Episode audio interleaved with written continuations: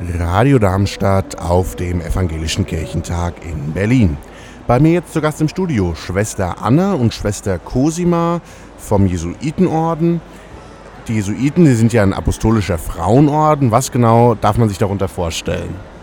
Ich glaube, jetzt müssen wir erstmal ein bisschen sortieren. Die Jesuiten sind natürlich ein Männerorden, aber es gibt die Congregatio Jesu und die ist jesuitisch geprägt und das ist der Frauenorden.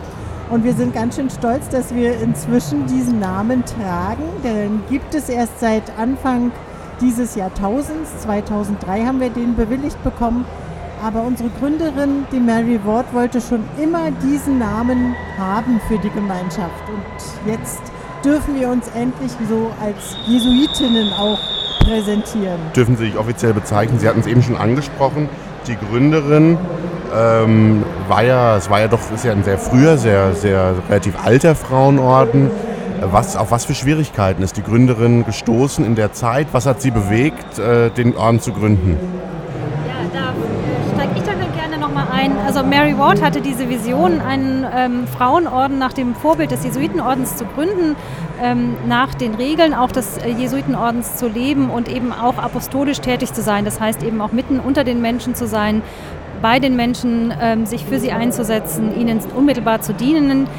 Das hat bedeutet, ähm, dass sie eben einen Orden äh, gründen möchte, wollte, ohne die Klausur, die eben für die Frauenorden zu dem damaligen Zeitpunkt noch absolut verpflichtet waren, war mit dem Konzil von Trient auch nochmal verpflichtend erklärt wurde. Und damit fingen die Schwierigkeiten in der Geschichte an, ähm, dass eben die Anerkennung sehr, sehr, sehr, sehr lange auf sich hat warten lassen. Sie sind jetzt ein katholischer Frauenorden. Wir sind auf dem Evangelischen Kirchentag in Berlin. Warum genau seid, äh, sind Sie hier? Was, was macht hier ein katholischer Frauenorden? Ja, zunächst ist es natürlich so, dass der äh, Evangelische Kirchentag ein äh, Treffpunkt von Christen aus aller Welt, auch äh, eben der unterschiedlichsten Couleur ist und da möchten wir eben auch mit dabei sein. Jetzt ist es ja dieser Evangelische Kirchentag, äh, besonders im, zum Reformationsjubiläum, nochmal ein ganz besonderer. Da ist es für uns einfach ein spannendes Anliegen, nochmal auf die Frage zu gucken, ähm, Ignatius von Loyola, der Gründer des Jesuitenordens, die Jesuiten als möglicherweise unter dem äh, Bild der Speerspitze der Gegenreformation. Was hatten eigentlich Ignatius von Loyola und äh, Luther, die Reformatoren, gemeinsam? Was hat sie auch verbunden? Ähm, und da eben auch so ein Stück äh, Licht nochmal äh, hineinzubringen gegen dieses ähm, ja, Klischee eben auch des, des, der Gegenreformation anzugehen.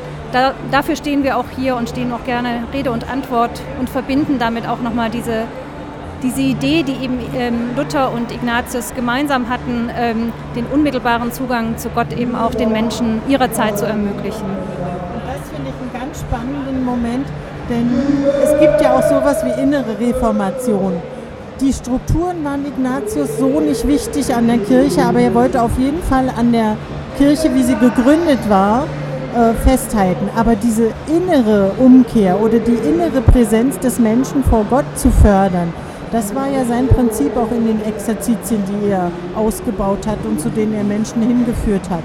Und ich glaube, diese innere Reformation des Menschen, nicht nur einfach Regeln übernehmen, sich an Regeln halten, sondern sondern das innere Gespür kriegen für, wie lebe ich als Christ vor Gott. Das ist wieder ein Anliegen, denke ich, wo man viel Gemeinsamkeiten finden kann. Sie meinen zwischen äh, Protestanten und Katholiken beziehungsweise Luther und Ignatius von Oyola, wenn ich das richtig verstanden habe. Es ist recht laut hier in der Halle, wie wir hören. Ähm, Jetzt ist es ja so, dass in der katholischen Kirche und in der evangelischen Kirche gibt es ja doch gerade, was die Position der Frauen betrifft oder die möglichen Positionen der Frauen betrifft, relativ große Unterschiede. Hier auf dem Kirchentag, die meisten Organisationen, die sich hier vertreten, sind evangelisch. Da ist das relativ eindeutig. Bei den Katholiken ist das häufig anders. Wo sehen Sie da möglicherweise für die Zukunft Anknüpfungspunkte, zukünftige Entwicklungen und wie sehen Sie das persönlich? Ich finde es schon mal ganz spannend, dass ja eine der Probleme des Gründungsbeginns schon war, dass die Mary Ward eine Frauengemeinschaft nach dem Vorbild der Jesuiten, aber ohne Einfluss der Männer gesehen hat. Das heißt, die Frauen sollten sich komplett selbst organisieren, von der Generaloberin hin, international über Bistumsgrenzen hinweg, also das heißt auch der bischöfliche Einfluss schon minimiert.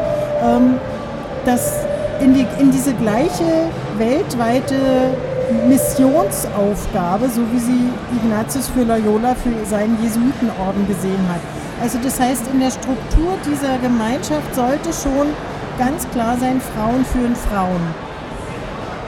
Auch da wollte natürlich erstmal katholische Kirche nicht so ohne weiteres mitmachen, weil die Anerkennung der Frauen als selbstständig führende Menschen äh, war ein Stück außerhalb des Blicks der damaligen Gesellschaft.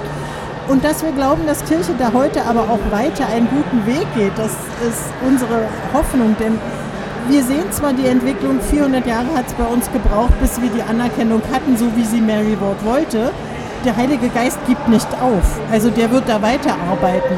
Und manchmal denke ich, wir wissen einfach nicht genau, wann der nächste, der nächste Durchbruch geschieht. Aber er wird kommen. Also auch persönlich ein Plädoyer für die für die Stärkung der Frau in der katholischen Kirche. Ähm, Sie sind jetzt hier auf dem Kirchentag vertreten. Nochmal zur Frage, wie vertreten Sie sich hier? Sie haben einen Stand oder wie, wie machen Sie das? Genau, wir haben einen Stand äh, eben hier in der Halle, ähm, den haben wir gemeinsam mit dem Jesuitenorden ähm, und freuen uns auch äh, sehr darüber, dass wir das sozusagen ganz partnerschaftlich hier ähm, gemeinsam anbieten. Ähm, was wir sozusagen als Türöffner gerne verteilen, ist ein ähm, Notizbüchlein, ein geistliches Notizbüchlein, wo wir die Leute ein Stück aufmerksam darauf machen möchten, dass es eben manchmal auch wichtig ist, Dinge für sich nochmal festzuhalten, zu notieren. Ähm, das ist etwas, was wir in den, in den geistlichen Übungen, den Exerzitien eben äh, da sehr gut kennen. Ähm, natürlich äh, versuchen wir dann weiter ins Gespräch zu kommen, eben über diese Frage dann Ignatius, ähm, Luther, äh, die Reformation, Gegenreformation und ähnliche Fragen.